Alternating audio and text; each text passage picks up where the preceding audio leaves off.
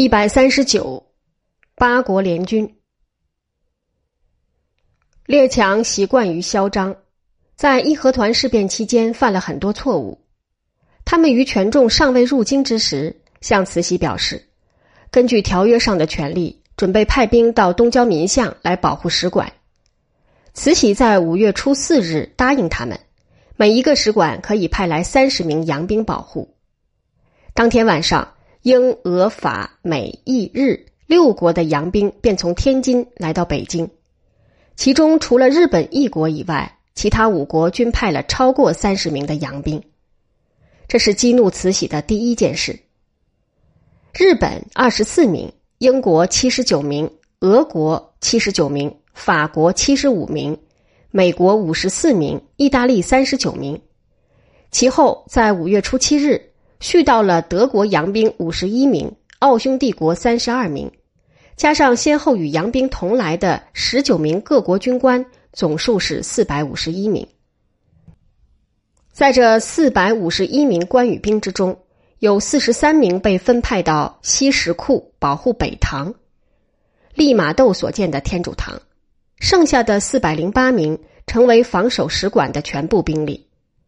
在军器方面，除了四支机关枪以外，全是步枪。英美澳意四国使馆各有机关枪一支，俄国使馆虽有若干炮弹，炮却留在天津，不曾带来。五月十三，阳历六月九日，英国使馆的翻译生在北京张仪门外的西人跑马场与义和团团员发生冲突，开枪打死了一个团员。当天晚上八点半钟。英国公使窦纳勒发了一个电报给住在天津的英国海军司令西摩尔上将，说情势极端严重，请立刻派兵增援，持恐无及。西摩尔接到电报以后，在次日上午九点半钟便带了军队由天津北上。清朝天津当局于西摩尔的坚持之下，准他与他的军队搭乘火车。第二天早晨，他到达杨村，已有其他几个列强的军队陆续由天津赶来，于是西摩尔的兵力有了两千零六十六人之多。这两千零六十六人便是国外历史书上的所谓救援纵队。各国的官兵人数如下：英九百一十五人，德五百四十人，俄三百一十二人，法一百五十八人，美一百一十二人。日五十四人，意四十人，奥二十五人。这是列强激怒慈禧的第二件事。慈禧在这一天，五月十四日，索性委派仇阳的端郡王在一为管理各国事务总理衙门的大臣。次日，五月十五日，权重进入北京。又次日，五月十六日，西摩尔的洋兵才到达廊坊。值得我们注意的是，所谓救援纵队，并非于东交民巷业已被围攻以后才由天津出发。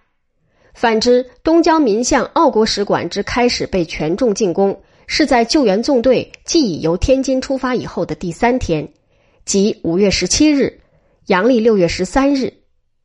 各国使馆之一律被中国官军正式围攻之时，更在其后，是五月二十四日午后。救援纵队于五月十三日晚间从天津出发，五月十四日到达杨村，在杨村的聂士成部队四千人不但不曾加以拦阻，而且和纵队的军官礼貌了一番。五月十五日午后，纵队到达廊坊，与权众发生接触，打死了很多权众，权众继续抵抗，打到五月二十，阳历六月十六日，纵队毫无进展。西摩尔于是下令向天津撤回。十天以后，纵队反抵天津租界，他们在这十天之中且战且退，遭遇到中国正规军董福祥部甘军的追击，损失惨重。最后还是租界方面出来一批援军，多数是俄国兵，约有一千多人，才把纵队接应回去。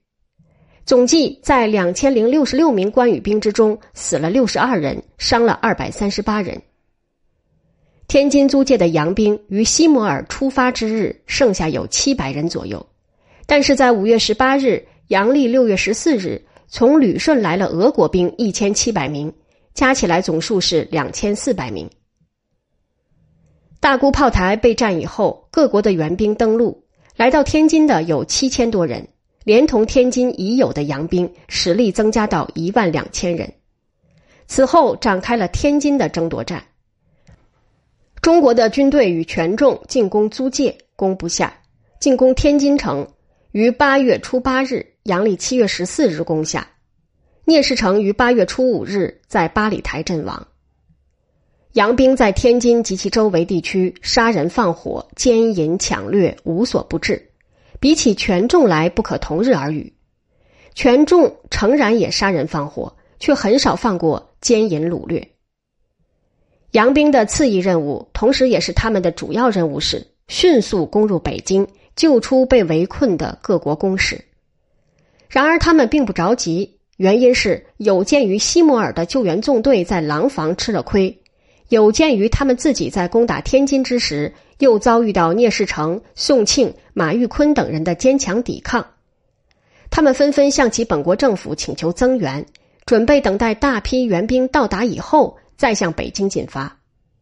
而等待期间，他们又正好继续抢掠天津人民的财物，奸淫天津的妇女。等候到七月初九日，阳历八月三日，援军来了两万多。加上已有的洋兵，总数在三万四千左右，他们这才决定分出一万八千八百一十一名于次日进兵。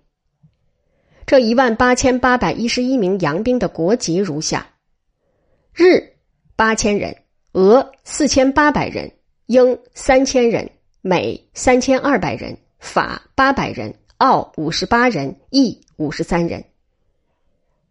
传说德国派出的援军最多，但此时尚未到达天津。传说德军已有二百名参加，而奥义两军各有一百名，不是五十八名与五十三名。庚子年七月初十日，一九零零年八月四日，一万八千八百一十一名的八国联军从天津出发。十一日午前二时，他们占领北仓。十二日午后，他们攻进杨村，直隶总督兼北洋大臣玉禄中了炮弹，伤重而死。中国军队退守蔡村。十四日，蔡村失陷，中国军队退守河西务。这一天，清廷新委的帮办直隶军务李秉衡率领若干正规军、各省勤王军与三千权重进驻河西务。十五日，联军攻占河西务，李秉衡退守通州。十八日，李秉衡在通州自杀，联军占领通州，准备在二十一日（阳历八月十七日）进攻北京。十九日晚间，俄军单独行动，提前进攻北京的东便门。日军不甘落后，也在二十日的黎明进攻北京的朝阳门。二十日晚间，日军用地雷炸开朝阳门与东直门。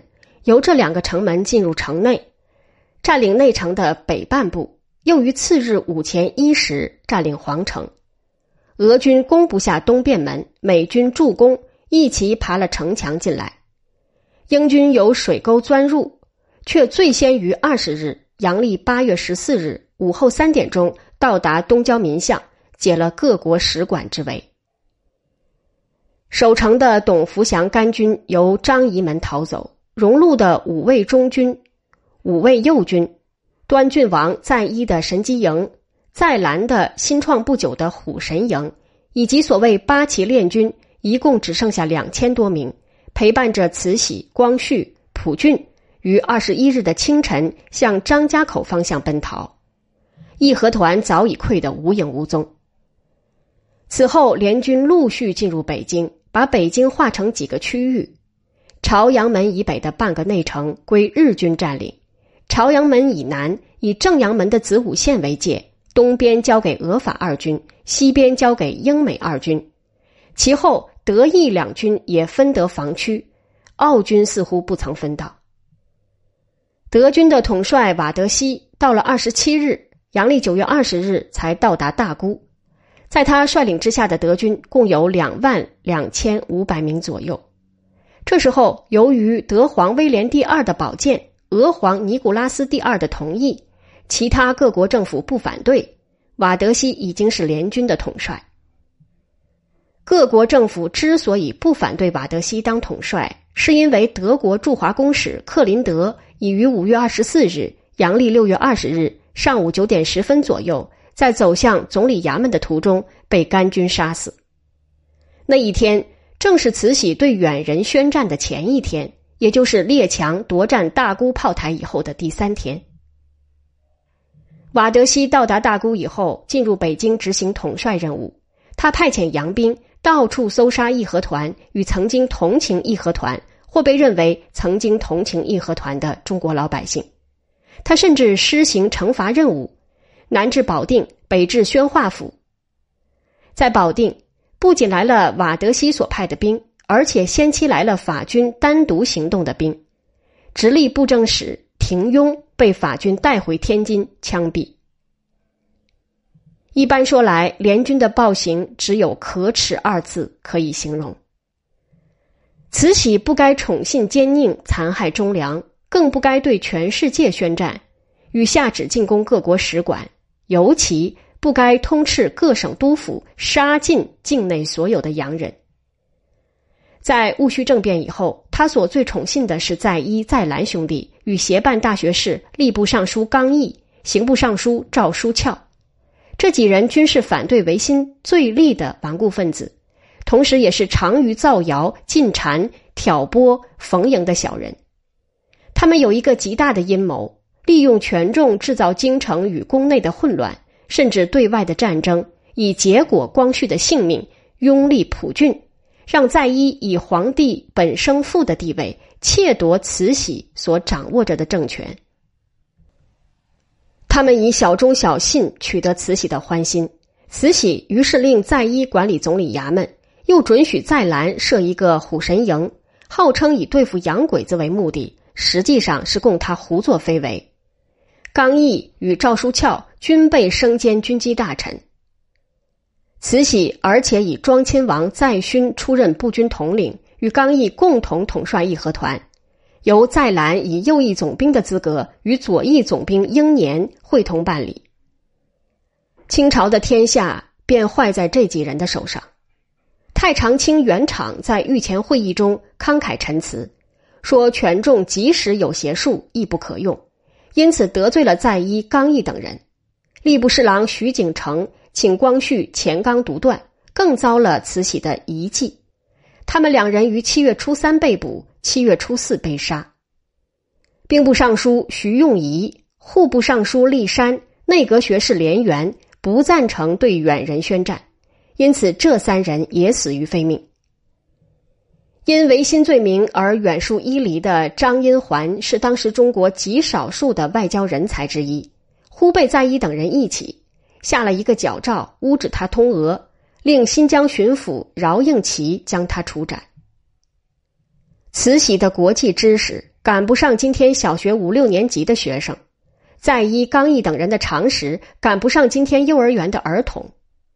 中外古今不曾有过任何一个别的君主对全世界一切国家宣战，也不曾有过任何一个别的政府相信杀了外国的代表与传教士便足以设伏外国国内的全体君臣人民。